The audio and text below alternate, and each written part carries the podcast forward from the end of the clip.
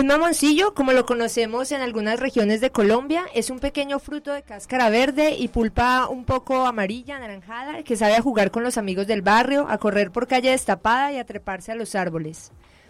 Con este podcast buscamos abrir un espacio para hablar entre paisanos, entre amigos, sobre nuestro entorno cercano. Y así como pensar en un mamoncillo puede traernos diferentes recuerdos a cada uno, con este podcast queremos hablar de temas variados con diversidad de voces. Bienvenidos a nuestro segundo episodio, en el que hablaremos de la influencia del narcotráfico en nuestra identidad como roldanillenses y nortebayunos. Abriré el debate haciendo un repaso oficial de la historia y de cómo se extiende el narcotráfico por Colombia y el Valle. Yo soy Ana, no me presenté. Eh, bueno, por encima podemos ubicar los inicios del narcotráfico como el modelo que conocemos hoy en día en los comercios ilegales de opio que se daban desde el Imperio Británico, precisamente en la India Británica, hacia China. A inicios del siglo XIX, el gobierno imperial chino prohíbe definitivamente el consumo de opio, que hasta entonces se había cultivado y comercializado muy prósperamente desde varios siglos atrás. El imperio chino además manejaba un sistema de comercio internacional con bastantes limitaciones para la importación, pero que exportaba a buena parte de Europa productos como té, porcelana y seda. El imperio británico tenía una gran demanda de estos productos y como casi toda Europa venía con malas finanzas de las guerras napoleónicas, así que su relación comercial con el imperio chino le generaba un gran déficit. Esto es lo que ocasiona que empiecen a darse estas actividades de contrabando propiamente como un tráfico de drogas que aunque ilegalmente pretendían equilibrar el comercio entre ambos imperios. A raíz de esta problemática se dan las guerras del opio y con ellas unos procesos migratorios desde China hasta América. Los migrantes chinos descubren el potencial para el cultivo del opio en Sinaloa, en México, y empiezan a desarrollar esta actividad allí. En esa ciudad que actualmente es una de las más representativas, icónicas, podemos decir, del narcotráfico, es donde se dan los primeros pasos de esta actividad sin que realmente se proyectara de la forma en que lo hace hoy en día. Podríamos incluso hablar de todo el proceso cultural que desde este antecedente desencadena en, el fenómeno de narcotráfico que conocemos hoy, cuyo estallido se da en la década de los 60 y que actualmente gira más en torno al cultivo y tráfico de coca y marihuana. En Colombia las primeras actividades relacionadas al narcotráfico aparecen inmediatamente después de que cobre auge en México, a finales de la década de los 60 uno de los antecedentes en nuestro país es la conocida bonanza marimbera que se desarrolló en la costa caribe con el cultivo, comercialización y exportación ilícita de diferentes variedades de marihuana cultivadas en la Sierra Nevada. Pero propiamente el fenómeno social que conocemos y relacionamos con extravagancia y sicariato tiene sus inicios a mediados de los 70 en Medellín, con pequeños grupos de traficantes que importaban base de coca desde países al sur y la procesaban en esta ciudad. Para cuando llega la década de los 80, el negocio ha demostrado ser tan rentable que el surgente cartel de Medellín empieza a manejar sus propios cultivos en campamentos como Tranquilandia. Casi a la par, más al sur del país, por estos lados, una banda delincuencial conocida como los Chemas, conformada por los hermanos Gilberto y Miguel Rodríguez Orejuela y su amigo José Santa Cruz Londoño, eh, que se dedicaba a la extorsión, al secuestro y a otras formas de contrabando, empieza a introducirse en el narcotráfico gracias a un nuevo aliado, Elmer Herrera Huitrago, Pacho Herrera, dando así los primeros pasos a la conformación del cartel de Cali. Las operaciones de ambos carteles crecen en simultáneo gracias a la fuerte oferta que hay en Estados Unidos, en ciudades como Miami y Nueva York, a las que se surtía desde Medellín y Cali respectivamente, y a las comodidades y alianzas políticas de las que gozaban sus líderes. Eh, esto les aseguró a los carteles una actividad muy próspera y sin muchos tropiezos. Es tanto así que los primeros sucesos violentos que podemos asociar al narcotráfico no se dan contra el gobierno o la población civil en general, sino específicamente contra sectores de izquierda, como las guerrillas existentes en el momento, FARC el M-19, y movimientos y partidos políticos, como la Unión Patriótica. Así se crean diferentes grupos paramilitares en zona del narcotráfico, como es, por ejemplo, Muerte a Secuestradores, un grupo surgido en Medellín, fundado por Jorge Luis Ochoa, cabecilla del cartel de Medellín, tras el secuestro de su hermana Marta. Los narcotraficantes, personificados principalmente por Pablo Escobar, tenían una aceptación general de la sociedad y del gobierno. Como sabemos, Pablo Escobar fue incluso miembro de la Cámara de Representantes. En la época en la que se define claramente toda la idea que hoy tenemos del narcotráfico, eh, da inicio a sus primeras circunstancias, pero fundal, a varias circunstancias, pero fundamentalmente, fundamentalmente al asesinato del el entonces ministro de Justicia, Rodrigo Lara Bonilla, a manos de sicarios del cartel de Medellín, después de que este desmantelara el complejo cocalero de Tranquilandia. La guerra contra el Estado empieza a detonar las primeras expresiones de gran violencia en las ciudades, que después se acrecentan notoriamente y de forma extendida por todo el país, con los nuevos conflictos que surgen entre ambos carteles y con la intensificación de los que ya existían entre estos y las organizaciones guerrilleras y paramilitares.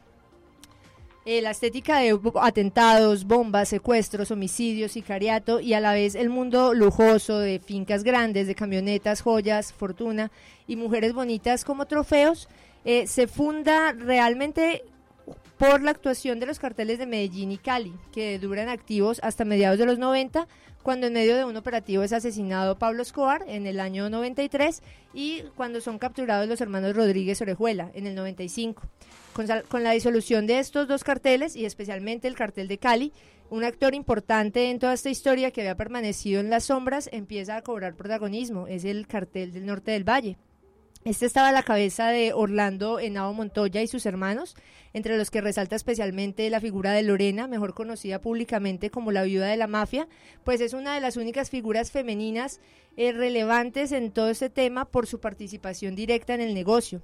El cartel del norte del Valle, aunque si bien mantenía un enfrentamiento permanente contra el de Cali en sus inicios, operaba de forma medida, digamos, frente a la población en general. Con la disolución del cartel de Cali cobra una consecuente fuerza y es entonces cuando empiezan las olas de violencia en esta su región de operación. Henao asesinado en el 98 y sin un líder, el cartel eh, se descontrola, los miembros empiezan a operar de forma arbitraria, están desorganizados y esto conduce a la fragmentación del cartel en dos bandos. Por un lado los rastrojos, con el jefe sicarial de Nao al frente, Wilber Varela, alias Jabón, y por el otro los machos, con Diego León, alias Don Diego al mando. Este último grupo fue el que tuvo más influencia aquí en Roldanillo y al que perteneció el clan Urdinola. Esta fragmentación es propiamente el evento que desencadena los hechos que entran a definir la identidad de este nuevo episodio. El cartel del norte del Valle traía ya apropiados estos estereotipos culturales que conocemos eh, desde los carteles de Medellín y Cali. Pero las demostraciones extraordinarias de poder, posesiones extravagantes, lujosas, que daban cuenta de una capacidad económica infinita y por supuesto la imposición de la voluntad propia eh, por medio del dinero o la violencia no son los únicos eh, factores que caracterizan, digamos, la actuación del cartel del norte del Valle. Eh, este es conocido por haber sido el más sanguinario, cruel y crudo en sus operaciones y por un marcado individualismo entre sus miembros, como se comprueban las narraciones de Andrés López, ex, narcotraficante y escritor de El cartel de los sapos, pues que cuenta en su novela eh, que estos miembros realmente actuaban cada uno por su lado en una disputa constante. Estas variaciones de temporalidad y las circunstancias hicieron que nuestra respuesta ante el fenómeno del narcotráfico se diera de forma distinta que de Medellín o Cali. Por un lado, nos vimos tocados de forma directa y mucho más notoria, teniendo ya asentados estos antecedentes de las ciudades, y por otro, hicimos frente a un contexto particular no tan, no tan urbanizado y mucho más violento, bárbaro y cercano a la población en general. Entendiendo esto y conociendo toda la influencia cultural que el narcotráfico ha tenido a nivel nacional, queremos construir una conversación acerca de cómo se refleja este momento histórico en lo que actualmente somos. Eh, vamos a hablar de los estereotipos que conocemos y que se extienden a todo el país, como es la extravagancia en propiedades y bienes, los estereotipos asignados a la mujer, el impulso y auge de actividades como la cría de caballos de paso fino, eh, la marca en el lenguaje, en la producción artística, en novelas, series, música. Y quisiéramos tratar también la forma en que estos valores de la narcocultura configuran nuestra identidad. Para eso tenemos a tres invitados. Nuestra primera invitada es Sara, comerciante de Roldanillo, que conoce el fenómeno de bonanza surgido en la época y diversas expresiones de la violencia derivada del narcotráfico por ser una roldanillense. Hola Sara, ¿cómo estás? Gracias por acompañarnos. Hola, muchas gracias por la invitación. Nuestro segundo invitado es Animal Manuel, Es abogado de profesión, escritor, un roldanillense crítico que siempre se ha preocupado por las problemáticas del municipio. Aníbal. Muchas gracias por la invitación. Bienvenido. Y William Alejandro, eh, conocido también como Punkenstein Mil Dientes. Alejandro es un artista roldanillense, actualmente está terminando su pregrado en artes plásticas con un trabajo muy interesante, muy interesante sobre estéticas sicariales en el norte del valle. Hola Alejandro. Hola, un placer de estar aquí. Gracias. Bueno, eh, ya que presentamos el tema, hicimos la introducción y nos presentamos eh, los, los invitados, pues hablamos el debate. Quisiera que habláramos primero de la historia no oficial, un poco de de qué experiencias, qué recuerdos tienen de pronto o, qué historias les han contado sobre cómo se dio esta época del narcotráfico en Rodenillo. ¿Uno quiere empezar? Empiezo. Mm, empiezo por ser el más viejito del grupo. bueno, la verdad es que el narcotráfico en Roldanillo se piensa que fue de los años 80, algo así, ¿no? Es mucho más atrás. En el 65-68 estuvieron aquí en Roldanillo unos personajes norteamericanos que hacían parte de lo que se llamaba los cuerpos de paz norteamericanos. Y uno de ellos, eh, ellos iban, eh, su misión principal era enseñarle a las campesinas a hacer un sancocho y cosas así por el estilo, típico de los, de los gringos. Entonces, entre esas cosas, eh, no sé cómo, cómo ubicaron un cultivo de marihuana por acá, por los lados de la Tulia, y terminaron, terminaron narcotraficando y uno de ellos terminó en la cárcel de Roldanillo. Entonces el fenómeno del narcotráfico no es tan nuevo en Roldanillo, es bastante viejito. Teníamos esos cultivos. ¿Alguno más? Alejandro, Sara.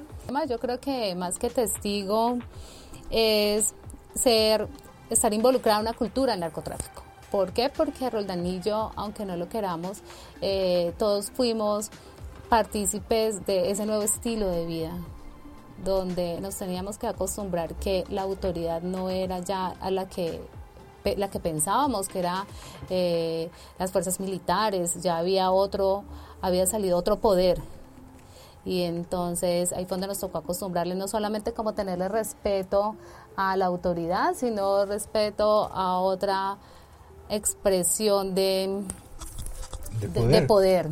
Que fue el narcotráfico.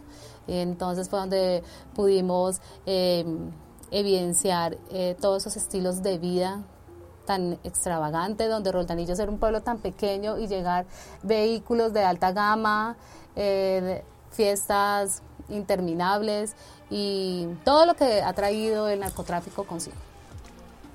Eh, yo tengo para decir pues que cuando empiezo a tener conciencia pues como de, estas situaciones en las cuales estoy inmerso, ya entrado en, años, em, recuerdo y voy a la memoria y pensaba que el narcotráfico en Roldanillo siempre había estado, porque había nacido en un lugar que siempre lo había tenido y que crecí pues normalizando todas las situaciones de control y poder que se presentaban en el pueblo.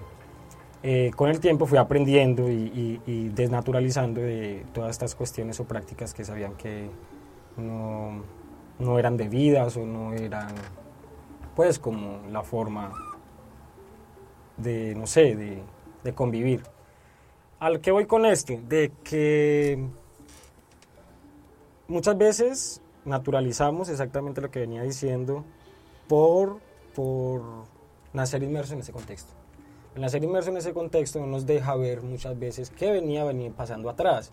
Entonces, la historia no oficial eh, no cuenta mucho esas cosas, ¿no? sino que deja de lado, deja de lado como unos valores que teníamos anteriores a esas prácticas que se establecieron a finales de los 90 o principios del 2000 y que yo no tuve por parte de mis abuelos ni, de esto, entonces eso llevó pues como a hablar, no, hablar no, a, pensarme que estaba, que estaba pasando. Por eso pues como que eh, me interesa revisar la historia no oficial porque guarda pedazos de, de esa historia que la oficialidad me oculta. Entonces creo que, que ninguna de las dos eh, historias, ni la oficial ni la no oficial, tienen por completo la verdad, pero que se complementan y, y teniendo las dos partes podemos generar un discurso mucho más completo. Me parece muy interesante esto que anota Alejandro y es que me parece pues fundamental para la conversación cómo estos valores que trae el narcotráfico, que traen todas las dinámicas, que trae la estética del narcotráfico, eh, se imprimen en nuestra identidad y borran de alguna forma los valores anteriores. Por ejemplo, en mi infancia, pues muy pequeña, muy, muy pequeña, yo salía a jugar en la cuadra, como es costumbre. Ya para mi hermana eso fue un poco más difícil, mi hermana siendo menor, porque digamos que ya venían esas dinámicas de, de hay un toque de queda que no es oficial, pero que no puedes estar en la calle, eh, no te dejan salir con tus amigos pues tan fácil porque de pronto es peligroso y eh, pues yo igual soy joven, pero de pronto hay incluso más valores que se han visto opacados por, por la forma en que el narcotráfico incide en nuestras vidas, en, en, en las dinámicas del municipio. Los valores empiezan a invertir cuando nosotros somos un producto de una cultura paisa. Sí, no somos paisas, pero somos producto de una sí, cultura paisa. Y algunas hasta se creen más paisas que los, que me, los paisas. Que los paisas sí. Eh, ¿Cuál es, el, eh, cuál es el, el, el, la filosofía del paisa? Que el que, que el, eh, el, que hace cosas no es un bobo. El que se enriquece de la noche a la mañana no es un bobo, ese sí es un avispado, ese sí supo para qué es que hay la, la vida, ¿no? Hay que sacarle gusto a la vida, se dice, ¿no? Y sacarle gusto a la vida es obtener las cosas con la mayor facilidad posible. Entonces, ¿qué sucedió? Aquí en Roldanillo, fundamentalmente, habían unas familias eh, de mucho prestigio y, de mucho peso económico mmm, que manejaban la parte económica a través de, de sus cultivos, ¿no? Eran trabajadores, eh, digámoslo así, eran empresarios honrados. Pero como había que, no había que ser tan pendejo, no había que ser tan bobo y trabajar y trabajar como un esclavo para conseguirse unos cuantos pesos, sino enriquecerse de la noche a la mañana, el narcotráfico empezó a invertir ese valor, empezó a invertir ese valor. Y entonces ya eh, la admiración no fue para el honrado trabajador, el honrado comerciante, el honrado agricultor, sino fue para el narco que estaba dispuesto a, a, compartir parte de su gran fortuna con unas personas que, le, que eso y, y, de esa manera se ganaba la admiración, ¿no? Entonces la inversión de valores empieza por ahí, por ese concepto de que uno no debe ser pendejo.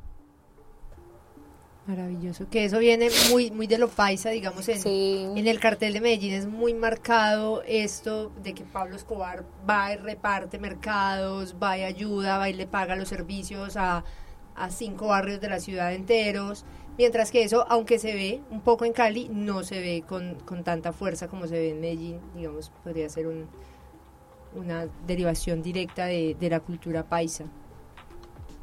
¿Alguno quiere agregar? Algo sobre cómo estos valores nos han permeado? Pues eh, eh, un poco lo que retomando sobre el cartel de Medellín, exactamente estas prácticas que tomaba, digamos, Pablo Escobar eh, como, como un pilar para la sociedad y como alguien a quien se le podía pedir ayuda en casos específicos o determinados, brinda de cierta forma como una luz religiosa, por decirlo así, en esa sí. oscuridad, entonces empieza a sacar del basurero a toda esta gente eh, y hacerles comunas con el nombre de él y a darles mercado y ayudarles. Eh, eso también tiene de la mano y reactiva eh, el uso de otro tipo de religiosidad que tiene que ver más con los yoruba, ¿no? Para poder eh, permear o, bueno, como que todas estas plantas y todo este uso de, rituales ayudaban al narco eh, en sus procesos delictivos, para llevar la coca, para rezar el cuerpo, para que no los mataran, para que no los encontraran. Entonces, estas prácticas que, o sea, que, que empiezan, digamos, eh, en, en, unos productos de venta eh, eh, empiezan a mezclarse con todos unos, unas prácticas que, que, que atraviesan o se vuelven transversales entre lo religioso, entre el Lo convertirse político. en alguien mesiánico, en tomar el control por sus propias manos. Entonces es como lo que quiero acotar ahí en, ese- en. Mire que hace un momento, eh, no sé si dentro de, de- de lo que estábamos hablando en este momento o anterior, eh, se habló de autoridad. Y la autoridad, realmente la gente empezó a mirar a la policía, por ejemplo, empezó a mirar a los jueces, empezó a mirar a lo que nosotros llamamos las- la autoridad legalmente establecida como, a- como una burla. ¿Por qué? Porque el narco empezó a permear todas esas, todos estos niveles de, de autoridad, todas estas esferas, y mm, logró permearla lógicamente porque el dinero que ellos entregaban a, a- a jueces, a policías, era inimaginable. Entonces, eh, claro, el valor de autoridad, el concepto de autoridad que nosotros teníamos, se fue invirtiendo. Entonces ya la autoridad, era- el que mandaba era el patrón, no el juez. Yo recuerdo así eh, como unos 20 años, un juez aquí en Roldanillo tenía una tutela contra un narcotraficante muy conocido y antes de fallar, el narcotraficante le mandó un emisario con un, un paquete de billetes, un fajo, de, un fajo no, un- una maleta llena de billetes y se la puso en el escritorio del juez y le dijo, ahí tiene para que falle. Si no lo acepta, Se muere. se muere. Sí, claro. Ujú. Entonces, ¿qué, pa- qué podía hacer el- el- el- el- la autoridad? Ceder ante el poder. Sí, es que la subcultura como del narcotráfico, ¿no? Ni siquiera viene de este, de esta, de este soborno económico propiamente, sino del hecho de que el, narcotraficante te está diciendo recibir la plata. O sea, si, si- ya si vos no la recibís, pues, o sea, es otra cosa. ¿Quieres agregar algo tú más? Acerca de los valores, Sí. Pues Bueno, no, no como sé si es quieres referente, no, como referente a lo que estamos hablando de los valores, sí, claro, y mira, Alejo, eh, de lo que dijo es muy interesante, porque es que nosotros, Alejandro es obviamente un hombre muy joven, entonces él nació en algo que al parecer era normal, ¿no? En cambio nosotros, como que en la medida que íbamos creciendo, también íbamos como quemando cada una de nuestras etapas, pasar de la niñez a la adolescencia, y que nos, nos fuimos como adaptando a esa cultura del narcotráfico también. Lo hicimos normal, o sea, nosotros crecimos pensando que eso era normal, era un estilo de vida, o sea, como que en ningún momento sabíamos que era malo porque provenía de un negocio ilegal, pero igual lo aceptamos naturalmente porque no había absolutamente nada que hacer. Entonces yo pensaría que eso es lo que nosotros, esa es nuestra labor ahora, como dejar que se propague eso de generación en generación para que dejen de pensar en la vida fácil porque los jóvenes son los que se ven seducidos, aún se ven muy seducidos como por toda esa cultura. Ellos quisieran a lo mejor haber vivido o experimentado nuestro tiempo para de pronto haber accedido, haber sido uno de estos grandes capos, ¿no? Pero entonces eso es lo que nosotros debemos de luchar de ahora en adelante en contra de la vida fácil. Sí, sobre todo, pues, en contra de... De, de una cultura que no es normal y que no es... Y que implica, pues, violencia ya directa, Sí. asesinatos, desplazamientos, entre, entre otras cosas. Eh, de lo que decía Alejandro, y antes de empezar a grabar, estábamos aquí charlando también. Eh, Alejandro nos hablaba y lo mencionó un poco en, en su última intervención de este carácter mesiánico que, que se les da pues como a los, a los capos, a los cabecillas de los carteles. Ese me parece que es un punto como en el que podríamos de pronto profundizar un poco más. Ya hemos tocado un punto que es el hecho de que se presentan como una nueva autoridad que de alguna forma deja por fuera a, a la autoridad tradicional. Eh, pero de pronto también profundizar esto que acaba de decir Sara conectado con el hecho de que se presentan como un salvador, como un modelo, como, como un ejemplo a seguir. como un ejemplo a seguir. Y es eh, de pronto cómo está en nuestra cultura el, el valor o el antecedente, porque es lo que dice Sara y es, eh, bueno, es, estos, ellos digamos, tenían mucho dinero, muchos lujos, eh, era algo pues muy notorio. Yo estudié en el, en el colegio que en, en ese entonces era el único colegio privado de Roldanillo en ese momento. Y pues obviamente era el colegio donde estaba toda la gente que tenía dinero, cualquier dinero que tuviera, fuera bien ganado o mal ganado. Sí. Y para mí era común, eh, yo era becada porque mi mamá era profesora, entonces yo tenía una rebaja incluso en la matrícula. Pero mis compañeros llegaban, o sea, a un niño de segundo de primaria, iban a llevarlo al colegio en una camioneta gigantesca escoltada por otra camioneta. Eh, el niño ya tenía, bueno, no había celulares en ese entonces realmente. Ah, bueno, sí, unas cosotas gigantes, pero no, mis compañeros no tenían celulares, pero sí tenían pues muchos juegos, muchas cosas. Y a pesar de que, de que digamos, en, mi casa o, siempre fue como, no, pero es que, no, digamos, no tan directo, como que, ay, es que es un narcotraficante y está matando gente. Pero, pero sí, no, pero es que, pues, es que ellos tienen pues otros, modelos, no es como legal lo que hacen, la forma en la que se enriquecen los papás de sus amigos, pero igual a uno no le importaba, era como, como no, qué chévere, man tiene todo. Entonces, claro, como cómo se dan esas cosas y en la gente que está de pronto ya como en, una adolescencia o, en una adultez temprana que, que, tiene la posibilidad de acceder a este negocio? ¿Qué experiencias de pronto tienen para contarnos sobre eso? Pues, ¿cómo le parece que yo trabajé, creo que en el mismo colegio que, estás mencionando, y había eh, eh, dentro de los alumnos que yo pretendía enseñarles eh, mi materia, que era español y literatura, había un muchacho que llegaba todos los días en una moto diferente. Tenía la moto del lunes, la moto del martes, la moto del miércoles y así, hasta el viernes. Todos los días llegaba. También, eh, curioso, ¿no? El, anecdotario negro. Eh, había un, muchacho también, alumno de ese colegio, se decía que era hijo de Rodríguez Gacha, y tenía un, en esa época le llamaban grill, ahora es discoteca, ¿no? Tenía una discoteca aquí en Roldanillo, propiedad de él, y estaba cursando octavo grado de, bachillerato. Y, y, la mamá eh, a veces lo castigaba. Entonces le decía, este, esta vez no vas a andar en el Mercedes, te vas a tener que andar en el Chevrolet. Entonces, eh, cosas como esas, ¿no? Entonces, claro, lo que tú dices son los valores a ellos les inculcaron esos valores, a nosotros nos inculcaron otros valores y viene el choque.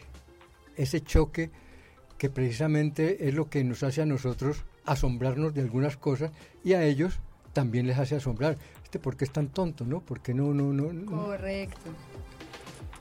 Diferentes formas de apreciarlo. Mm, yo, yo podría ahí como complementar un poco con el término de que los, los narcos son mesiánicos en el sentido pues de que deciden sobre la vida y la muerte de los territorios en los cuales pues han eh, pues tienen su, su, accionar. ¿Qué sucede con, esto? Eso lleva con los pocos valores que esta gente traía y con las grandes fortunas que amasaron, eh, había una carencia por el sentido humano con la otra persona. Eh, a eso voy con, el, con lo de que son mesiánicos. Hay una banalización por la muerte. Ya la muerte no se respeta, sino que ya podemos decidir sobre el otro cuando nos guste o no, si tenemos el poder en ese momento. Eh, los muertos ya empiezan a ser como un botín de guerra y también una forma de generar terror para poder seguir generando control. Eso es tan fuerte que con el paso de los años eh, llegamos a decir que cuando hay ladrones en el pueblo no es que faltan los narcos, ¿no? Total, pasa. Sí, eh, eh, entonces mire, cómo, cómo, cómo, cómo, el valor del narco llega hasta ahorita a, a, a, nosotros pensar de que era una seguridad mucho mejor que la, que, la, que, la seguridad oficial. Es, la, esa doble moral, ¿no? Es como que ellos son malos y que todos los, sus ingresos provienen de este negocio ilícito, pero igual son necesarios para están proveyendo cierta tranquilidad y estabilidad. Exacto. Y ellos, por no salir de la zona de confort, preferimos seguir habitando e, ese, ese ¿cómo se llama esto? Sistema. Claro, y era muy común, era muy común el defendernos eh, con ellos. Entonces se sentían atacados y se sentían amenazados, entonces no era la justicia la que entraba a defendernos, sino como que el amigo, el conocido, el que iba a llegar como a hacernos respetar. Claro. El mismo fenómeno que se dio con, con la guerrilla, por ejemplo, en, en el campo, ¿no? Se convirtieron en la autoridad y de- desplazaron a la autoridad legítima. Claro. Sí, Pero es curioso, pues como ese desplazamiento de la autoridad tradicional llega pues a, a instancias, eh, o sea, como lo de, por ejemplo, lo inimaginables. robo, o sea. Pues, o sea, como que en, en el caso de que hay ladrones en el pueblo, pues igual es algo que se le puede dar a la autoridad tradicional, no, o sea, no, ni para eso. Sí, ni sí, no sirve para eso, claro. Ni para lo más descartados, o sea, básico. ni para eso. eh, se, se, se piensa es como y es que incluso hace poco en enero hubo varias o sea hubo varios robos que había como robaron una panadería Sí. robaron a una persona en la casa y creo que los robos dejaron de pasar y es porque incluso eso todavía pasa pues todavía hay algunas organizaciones que operan de esa forma digamos que Claro. amenazan personas que hacen esta limpieza social de, de ladrones de viciosos que eso viene obviamente desde el del narcotráfico y nosotros eh, de, de cierta forma incluso lo esperamos E- Eh, e- eso también Y lo justificamos, y lo además. justificamos. Eh, sí. Porque decimos, no, es que debe- robando. estaba robando. Sí. Y alguien había que hacer justicia. Y alguien tenía que hacer justicia. Claro, claro. Eso, eso- de ahí viene ese término, pues, como el Mesías, ¿no? El justiciero ese que... Exacto. Eh, otra cosa de esas que yo quería llegar era... No, se me fue. Ahorita retomo. Ah, llega, llega. ¿Por qué? ¿Por Ah, ok. qué? Es, es, es como esas, esas, esa dicotomía o esas, esas, esa noción que para mí es bien particular del narcotráfico, de los narcos que generan unos pequeños, eh, ¿cómo se llama esto? No, pequeños no, nichos de donde venden y se, y se propaga y comercializan la droga. Lo que normalmente llaman. Mic- Sí, la claro. red. pero matan a, a los mismos consumidores. ¿no? Cuando está muy degenerado y chirrete, Muy ellos mismos dañino. mandan a recoger a esa misma gente que les compra. Cuando no, ¿No? les, cuando no les pagan. O- Exactamente. O cuando, o cuando actúan como jíbaros y no, Y no entregan el dinero. no entregan el dinero. Hay sí. unas cosas ahí como de doble moral que podíamos hablar con eso, en el cual yo te, tra- te otorgo estas cosas, pero si te pones muy mal te, te mato. Si me hago entender como... Es bien interesante pensarse eso como un valor de ellos, cómo manejan eso, cómo se piensan eso, ¿no? Como- Sí, como, como de alguna forma como un control de calidad. Como Sí, mi claro, empresa, pues mira, mira los clientes de mi empresa, todos unos consumidores de bien. Pero, pero nunca el chirrete, porque por supuesto esas, estas bandas de limpieza social, pues propiamente vienen como de ahí también. Y, y muchas veces no se amenazan personas, eh, pues igual no, no sé de primera mano, pero digamos que se amenaza mucho como a consumidores en general, personas que, que simplemente ¿no? El uno caso... ve pues que han llegado a casos extremos, sí, de consumo, pero, pero que realmente uno desde su vista de usuario en la calle, de individuo, no es que los relacione pues propiamente con un negocio. con Claro que ahí se da otro, otro fenómeno también, ¿no? Ahí se da otro fenómeno.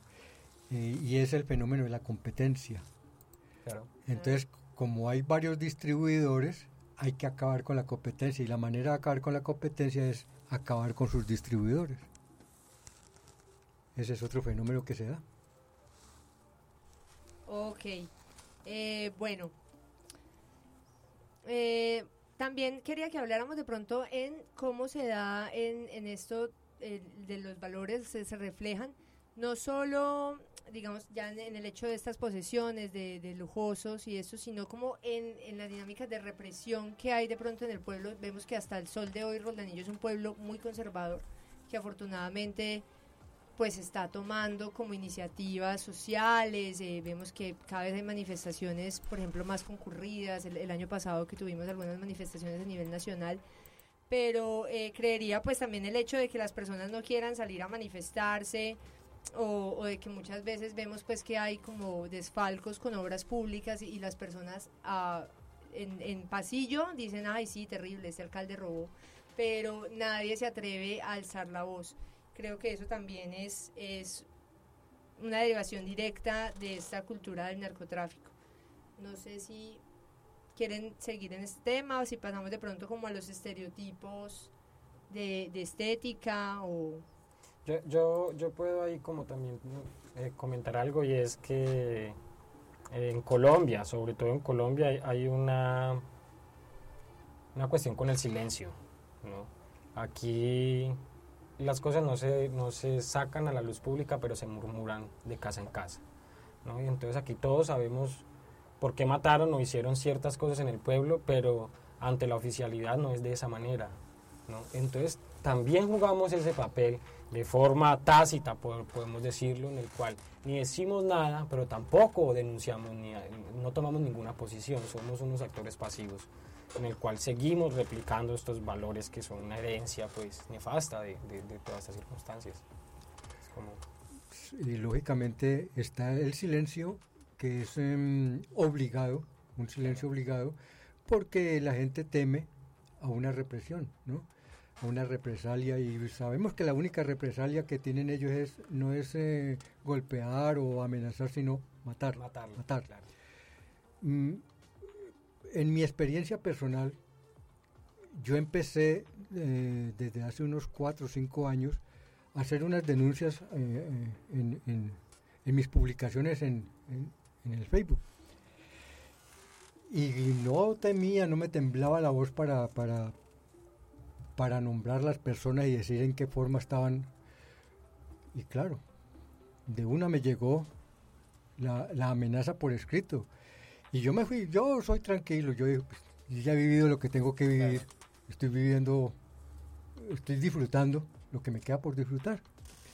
Entonces me fui y conversé con una autoridad y le mostré el papel y me dijo, es que lo que mejor es que no te metas con esa gente. Claro. Entonces, si uno no encuentra el respaldo, si la gente no encuentra, yo seguí con mis denuncias y todo, pero si uno no encuentra el respaldo, si la persona no encuentra el respaldo, pues lógicamente dice, mejor me quedo callado. A lo mejor esa es la respuesta de por qué la gente no se atreve a hacer públicos sus inconformidades, ¿no? Porque estamos en un país, porque eso ya es nacional, eso no tiene que ver ni siquiera con Roldanillo. De intolerancia. Sí, es cierto. Donde no, donde no nos sentimos seguros ni protegidos a la hora de denunciar. Sí. Claro. Sí, ese, yo hacía referencia más como que Roldanillo se ve muy marcado. Claro que pues en Zarzal eh, vemos, por ejemplo, mucho más, como mucha más participación ciudadana en estos casos, pero igual ellos tienen, digamos, una sede de la Universidad del Valle, pues que es, es bastante gente, pues ahí nada más, ya protestando. Eh, bueno, si quieren hablamos de las estéticas, que otras cosas estábamos tocando en la conversación de antes. Lo de la estética me parece Interesante. Interesante. Bien pueda. Mm, mire, me parece muy interesante porque no sé en qué momento los, capos del narcotráfico entendieron que el arte y el buen arte era una inversión. Y también un lavadero, ¿no? y claro, una inversión, por eso, cuando hablamos, en ese momento, claro. Cuando descubrieron que era un lavadero, descubrieron que era una inversión. Una inversión, exactamente. Entonces, eh, pero, pero la verdad es que, que, el gusto estético de los narcotraficantes, Dios mío. No deja mucho que decir. No, no solamente deja mucho que decir, sino que produce náuseas.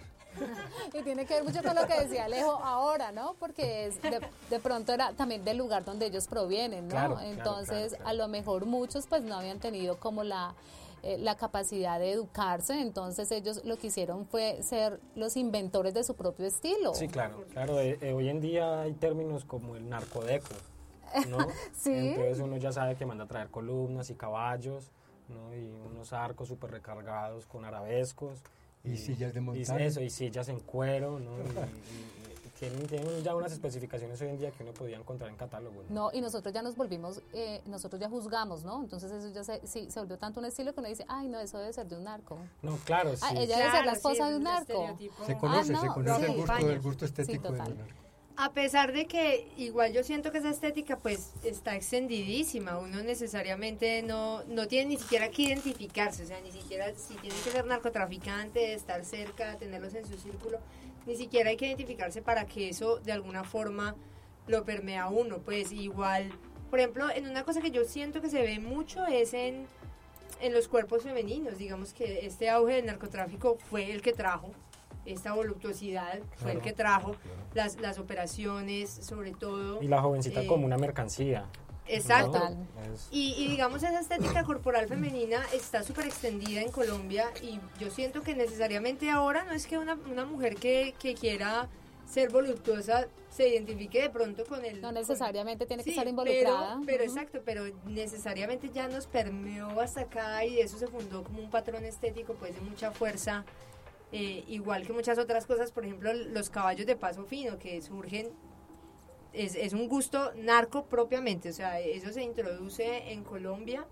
Ese- eh, con narcotraficantes y ahora está súper, eh, tenemos cabalgatas en todas partes, eh, y por eso Roldanillo tenía una feria grado A en, por supuesto. claramente, Venía que atado. también es, Sí. es muy interesante ese tema de, un pueblo. ¿no? del desarrollo, el desarrollo eh, que ha tenido Roldanillo en parte por la influencia del narcotráfico y por las grandes cantidades de dinero que le, que le entraron al municipio. Aníbal, ¿quiere hablar? ¿No? Y es como nos perciben también eh, de manera internacional, ¿no? Yo les puedo decir, y es muy curioso porque hay una mujer voluptuosa en otro país y dicen, esa tiene que ser colombiana. O sea, es como que ya la mujer colombiana es la típica, mu- es reconocida por la típica figura de las mujeres de los narcotraficantes. Y así, y como eso, muchísimas cosas más. Claro, claro, claro. Bueno, eh, quisieran que habláramos sobre de pronto algunos otros puntos de la estética. ¿Tú no tenías Alejandro, que es investigador. sobre ese tema? Yo, yo exactamente lo, como les dije al principio, por estar inmerso, pues como cuando crecí, nací, estar inmerso en esta situación, lo que hago ahorita es como intentar separarme de, de esa realidad y verla desde afuera y generar mucho más que Ser puentes. espectador. Generar puentes y conexiones y ver cosas que tal vez se han quedado o se han ido. Más que dar una historia lineal de, de cómo surgió, cómo nació, Claro. cómo estaba, porque creo que rebasa un poco mi conocimiento. Eh, ¿A qué voy con esto? Eh, varios, varios puntos. Digamos que frente al, al fenómeno narco, hay una cosa y es de que me pone a pensar, digamos, hoy en día, es de que siempre los capos son suramericanos, ¿no? ¿Dónde está el que la recibe en Europa y dónde está el que la recibe en Estados Unidos y infla el precio?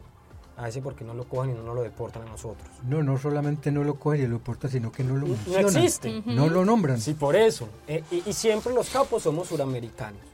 ¿No? Eh, ¿No, les- no es como dudoso también eso? Como que es, es extraño para, para mí. Que los grandes capos de, del narco... Sí, todos los que cogen son suramericanos. Sí, claro. Y, y si de pronto uno ve en las películas eh, operativos policiales en Norteamérica, a los que cogen son a los... A los latinos. Sí, Sí, y, y entonces a Es quién la recibe, pues.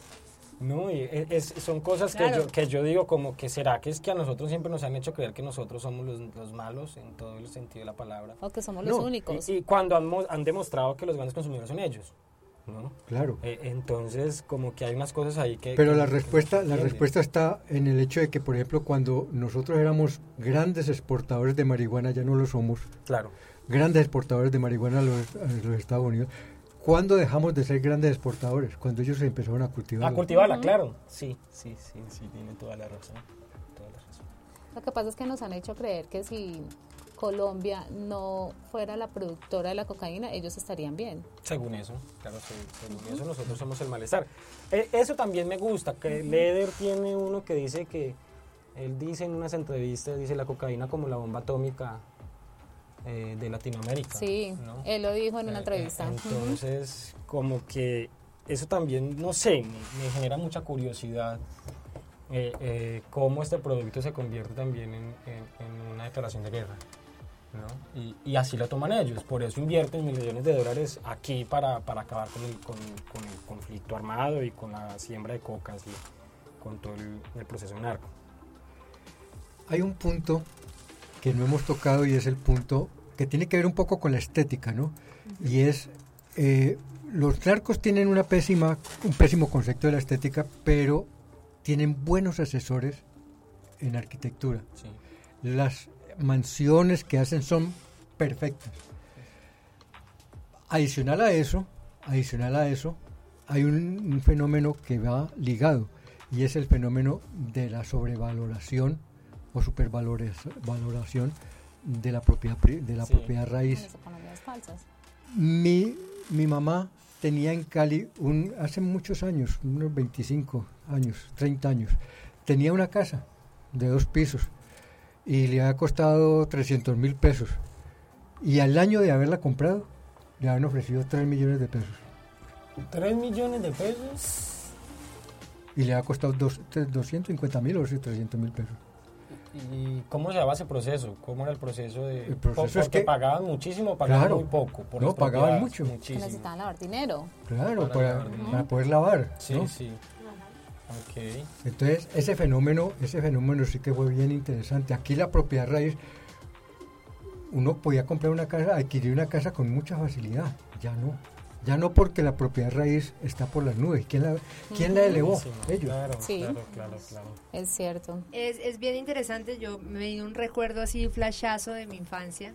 Eh, pues infancia ya estaba entrando como a la adolescencia, que fui a comprar ropa a un almacén. Y entonces yo le dije a mi mamá, ay, tan barato. Porque íbamos a veces como a Cali y, y pues eran jeans, digamos, Diesel Levi's. Yo tenía la referencia del precio. Un almacén, es que ay, tan barato. Y mi mamá, es que sí, pues ella me explicó, como que claro, porque este almacén es para lavar ropa. Entonces ellos eh, lo presentan pues como como que venden de unos precios, pero realmente pues no, venden a otros, entonces es muy barato y entonces justifican esto con grandes mercancías.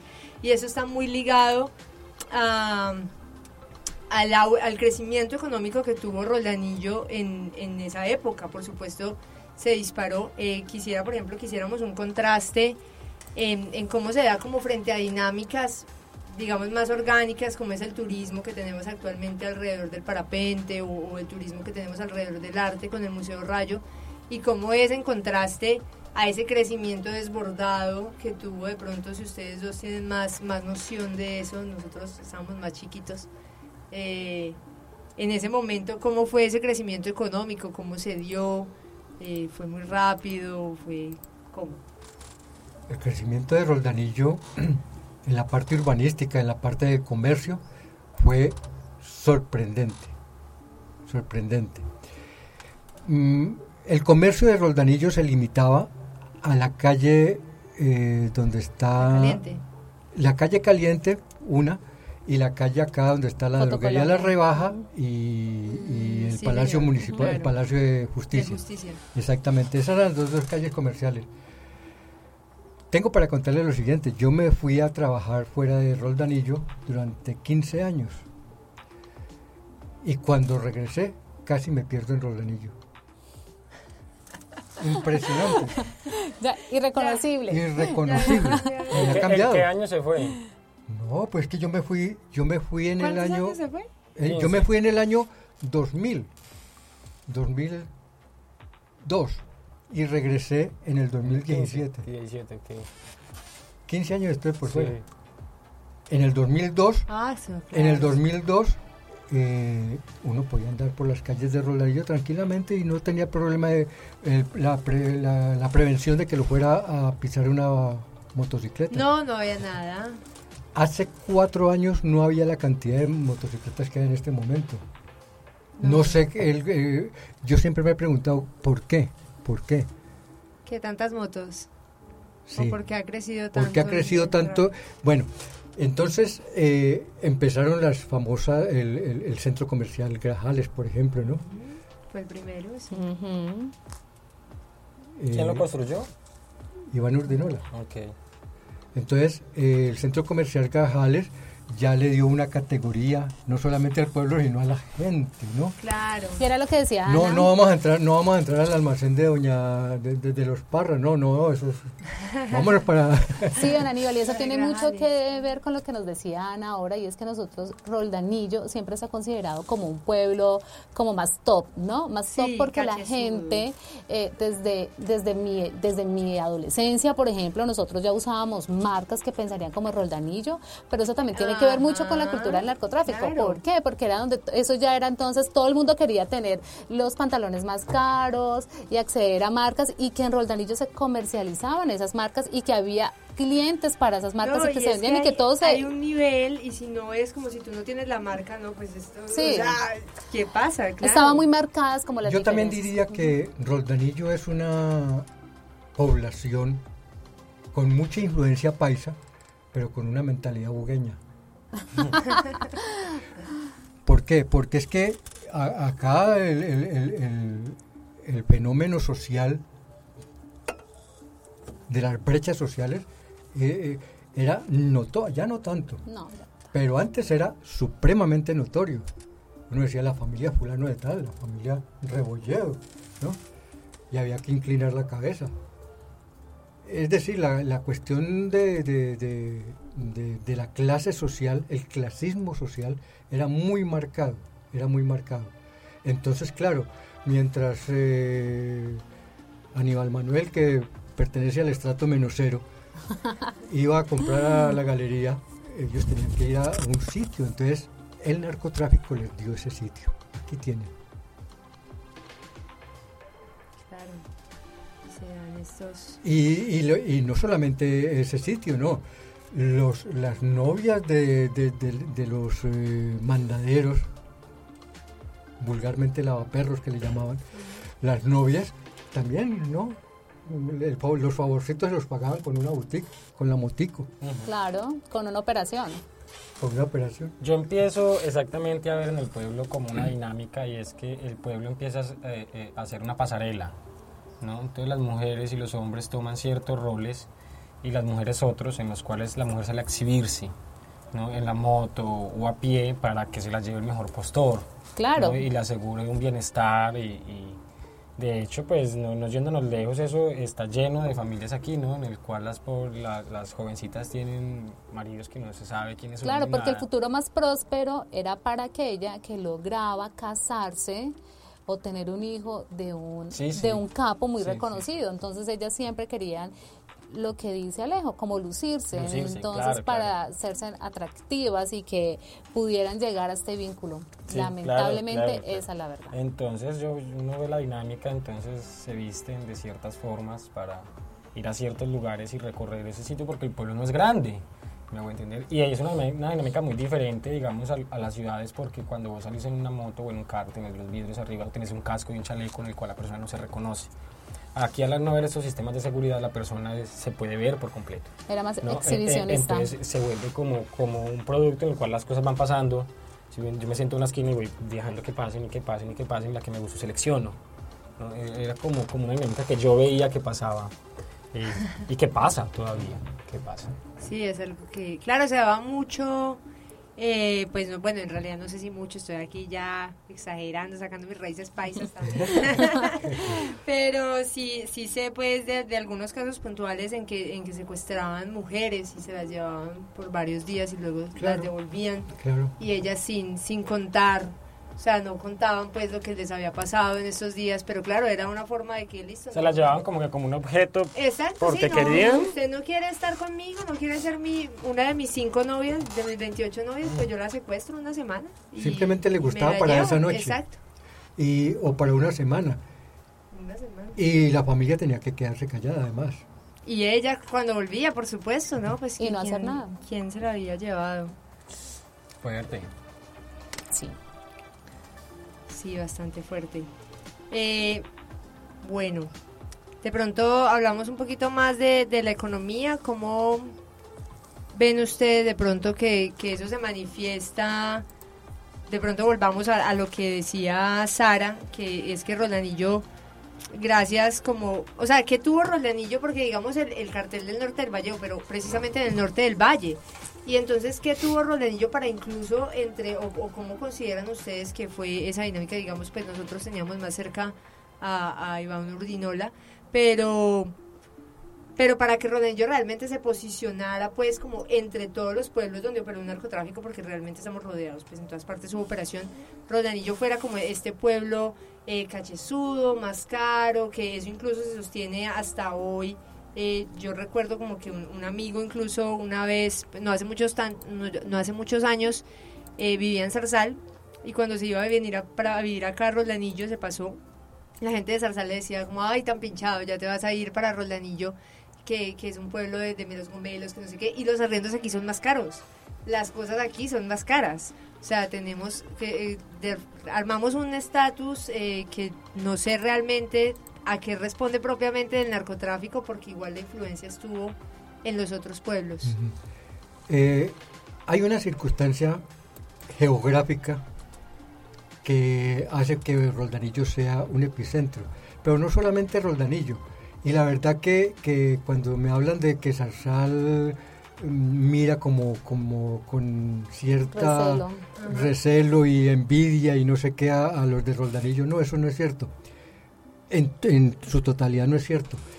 Porque Roldanillo, Zarzal, La Unión, La Victoria, conformaron un prácticamente un trapecio. Si usted mira el mapa es como un trapecio, ¿no? Cuando en los 80, en los 80, toda la década de los 80, cuando el sicariato se ponía fuerte aquí en Roldanillo, que mataban todos los días dos, tres y hasta ocho, en Zarzal, quieto, en la Unión, quieto, y en, en la Victoria, quieto. Luego daba el giro. Zarzal se volvió un infierno y acá se calmaban las cosas. Entonces era como, no sé si era una estrategia, algo tenía que ver. Y de otro lado, de otro lado, no solamente la situación geográfica de los cuatro pueblos permitía un, movimiento, una dinámica, sino eh, ese sentimiento que tiene uno por la tierra.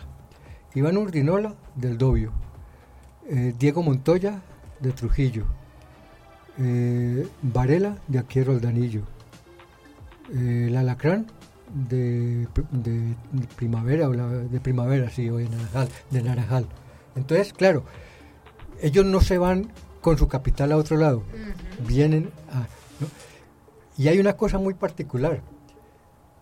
Eh, cuando yo eh, era profesor de Derecho en la Universidad Central, tenía un estudiante que era eh, medio, medio testaferro, o testaferro completo.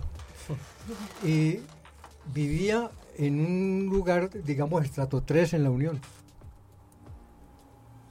Y al cabo de los pocos años, 3, 4 años, se construyó una mansión impresionante en ese, en ese barrio.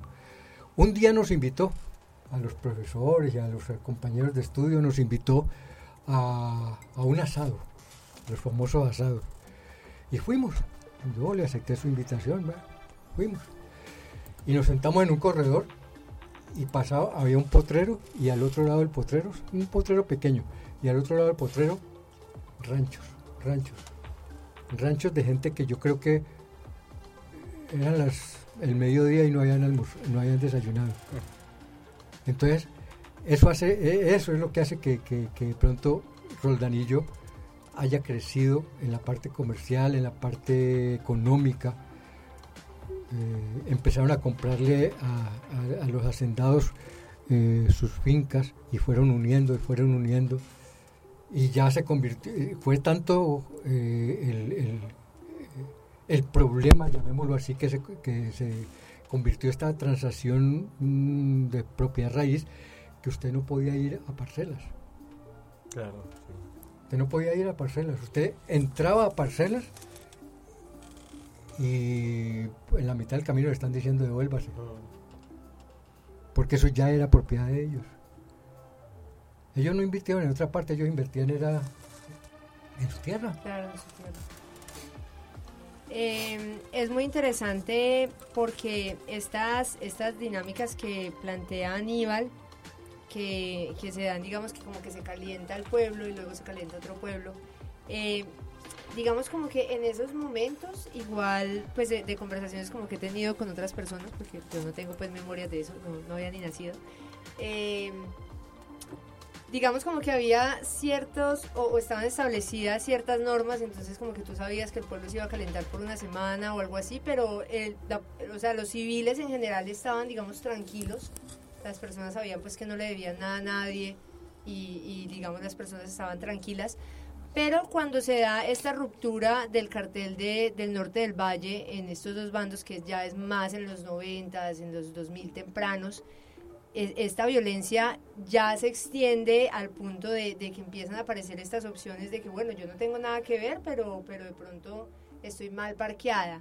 Y O no entonces sabemos con quién estamos empiezan, hablando. eh, no sabemos con quién estamos hablando y empiezan a darse unas dinámicas pues mucho más preocupantes en ese sentido, pues porque sí, igual a uno le aterra, o sea, todo es terrible, todo es violento, pero obviamente a uno le aterra más el hecho de, de caer pues, aunque inocente.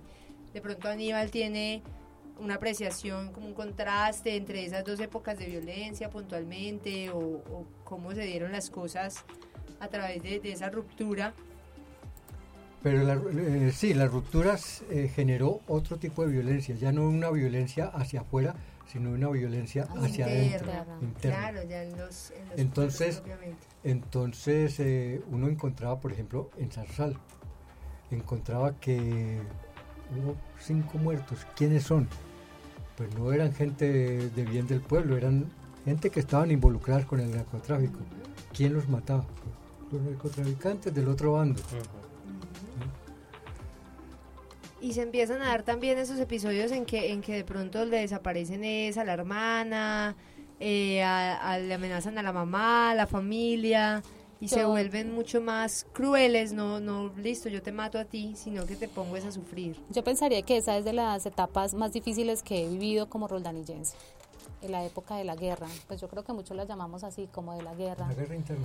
Y, y- y es tenaz porque a pesar de que, como dije anteriormente, nacimos en un municipio permeado por el narcotráfico y era muy difícil vivir eh, vivir esa época donde mataban personas enfrente de uno.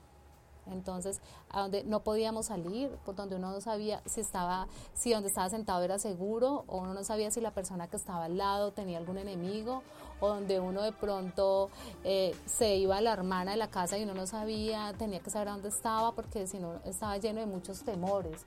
Vivimos una época de muchos temores y donde escuchar disparos era normal, Lo cotidiano. era lo Pero normal. sabíamos reconocer, ¿no? Era que- reconocer, la como que, como no- que, no ay, eso es, pólvora. eso es, exacto, donde eso es un disparo, Dios mío, ¿cuántos mataron? O como nos pasó a nosotros de pronto, eh, cerca de la casa de mi mamá, ver, o sea, ser testigos de cómo llegan dos sicarios y asesinan tres personas y no poder hacer nada, es verse uno enfrentado ante la impotencia de no poder absolutamente, de, de no poder hacer absolutamente nada y como ellos con toda la calma la tranquilidad llegaron, los asesinaron, esperaron y se fueron y nosotros verlo y no poder hacer nada. Eso es, yo pensaría que eso es de las etapas más difíciles que, he- que he vivido como roldanillense, eh, la época de la guerra. Fue Yo, yo tengo ahí unas unos recuerdos en unas entrevistas a unos sicarios. Eh, lo- ellos, eh, el sicario trabajaba para, bueno, una banda aquí conocida. Él me contaba que a principios de los 90, eh, pues como en toda esa década de los 90, todavía se conservaba un cierto, por decir así, como un código de honor entre esta gente de los sicarios. Ese era una gente que, según lo que él me decía, él no mataba niños ni mujeres, ¿no? Pero que cuando empezaban a contratar a los jóvenes y a los niños, ellos sí a cualquier encargo se le negaban. Entonces empieza a ver como que ese conflicto empieza lo que llamaba, eh, les decía ahorita, una banalización en el cual cualquiera puede morir. Ya no es que usted me la debe, no, estamos todos aquí sentados. Entonces vienen a matar y hay que darles plomos a todos. Y por cualquier No razón, importa. claro. Entonces, eh, Por eh, ver, por es como una aceptación de muchas cosas, ¿no? Y que se da no solamente entre nosotros. Mire lo que hace poco nuestra vicepresidenta dijo. Todos en nuestro... ¿quién, ah, ¿Quién no te... Hacía una pregunta, ¿no? ¿Quién de los colombianos no tiene un familiar que sea que haya estado involucrado con el narcotráfico? Claro, es muy difícil. Entonces todo el mundo le cae, mira la doble moral, todo el mundo le cayó la, la encima. Y pensaron, yo para hablar tengo que decir, no, en mi familia no ha habido narcotraficantes. claro. A ese extremo se llegó. Permeó Todo, todo- toda toda, la sociedad. Claro. Sí, sí. Porque si no eran familia, eran amigos o Sí, no, eran esposos de los amigos, pero eran cercanos. Todos eran cercanos. Sí, No, yo ahí- creo que todo el mundo ha... Yo- sí, eso se ha extendido a nosotros, El, digamos. el día que esa señora dijo esa, esa, esa frase, eh, yo estaba con una persona y entonces me dijo, oí lo que dice esta señora. Bueno, dijo otra cosa. Oí lo que dice esta señora. Entonces le dije yo, pues me parece, hermano, que está diciendo lo que es.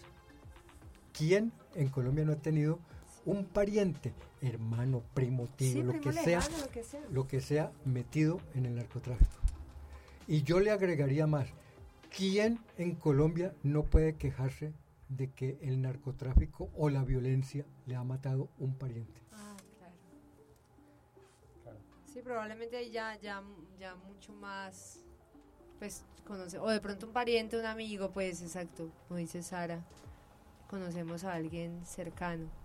Bueno, ya casi tenemos que cerrar porque el debate se nos está extendiendo más de los 50 minutos.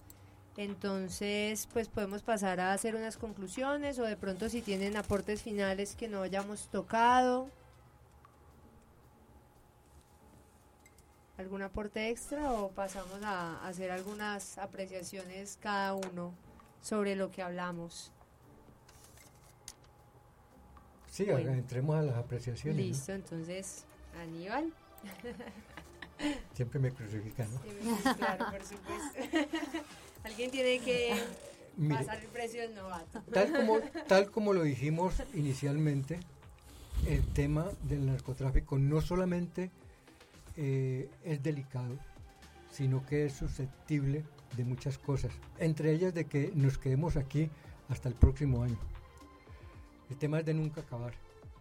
Pero la verdad es que hay que tocarlo y hay que tocarlo para que los jóvenes y los viejos es que a veces se habla, no, eso es todo el mundo, para que todos en, el, Roldanillo sepamos que el problema del narcotráfico, el fenómeno del narcotráfico, permeó de tal manera a todas las esferas que lo que consideramos ahora normal no es normal. Que lo que nosotros, eh, cuando nosotros decimos, cuando nosotros decimos a un joven, eh, hombre, ese no es el camino. Eh, la respuesta es, este es un tipo chapado a la antigua, este es un tipo que está fuera de contexto. Pues cuando se atreven a decirle a uno así, ¿no? Cuando son decentes. cuando son decentes, exactamente. Sara.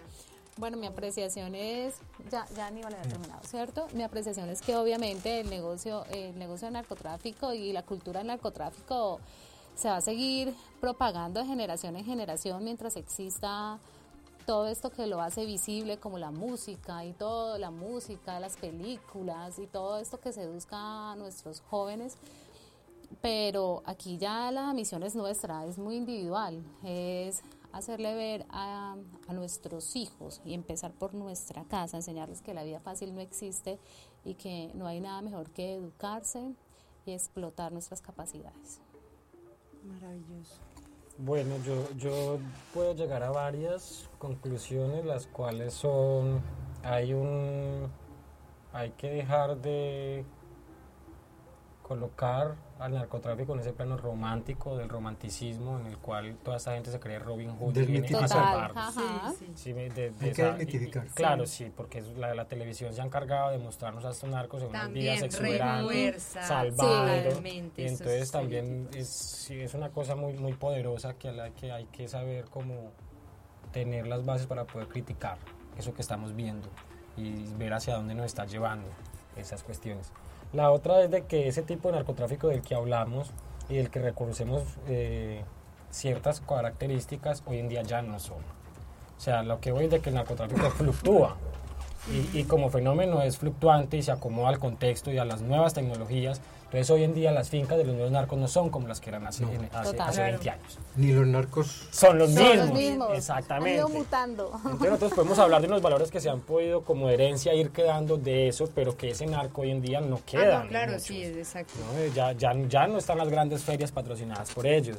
Ya no, se exhiben. No, claro, es que antes querían ser visibles y ahora no quieren. Quieren ser visibles. Ya ahora quieren ser invisibles. Sus hijos van por a cualquier universidad pública. O sea, tienen otras concepciones diferentes. Y cuando el negocio sigue, ¿no? y, hoy en día está cada vez más caro y, más pujante, seguramente.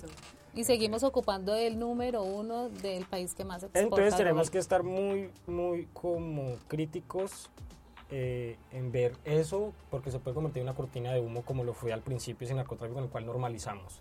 Y, y después solo podamos verlo cuando estemos saliendo de él. ¿no? Hay, que, hay que reconocer qué patrones han mutado que siguen siendo de su Sí. herencia. Hay que, Para- hacer una, para- hay que hacer una lectura una lectura, claro, Sí. claro, para, para, para no poder seguir repitiendo y poder como generar otros discursos.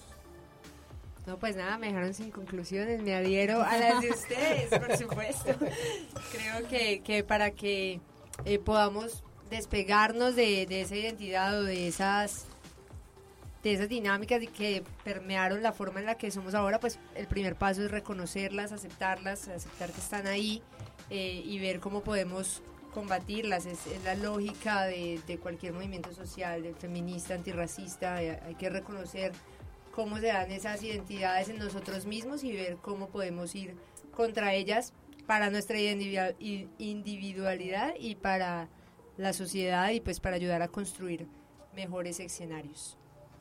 Bueno, entonces muchas gracias por acompañarnos. eh, les agradecemos mucho por estar aquí, nuestros invitados Aníbal Manuel Cedeño, Sara Ortiz y William Alejandro López, quienes nos ayudaron a construir esta conversación. Esperamos contar con ustedes para otro tema o para darle Claro. seguimiento a esta misma conversación. Le agradecemos a Jedi Restrepo, el duro tras la grabación, gracias a quienes nos están es- escuchando en este momento. Agradecemos a Ana María Rodríguez, rectora de la institución educativa normal superior Jorge Isaacs, por facilitarnos el uso del punto Vive Digital, donde estamos grabando en este momento, y a Erika Guerrero y Jorge Iván López, quienes nos acompañan hoy aquí. A la Alcaldía Municipal y al Secretario de Educación Jairo Alberto Colonia por su gestión y a Adrián Miranda por su interés y apoyo en este proyecto. Mamoncillo el podcast es un proyecto de Julián Galvez, Rocío Vega y Ana Dosman. Pueden buscarnos y suscribirse en todas las plataformas de podcast, en Spotify, Apple Podcasts, Google Podcasts, iBox, entre otras, como Mamoncillo, así como en YouTube, en nuestro sitio web mamoncillo.xyz y en nuestras redes sociales, Facebook e Instagram como Mamoncillo Podcast. Gracias a ustedes por escucharnos. Estamos muy contentos porque nuestro primer episodio tuvo más de 200 descargas. Esperamos que este también les guste mucho y nos vemos en 15 días con un nuevo episodio.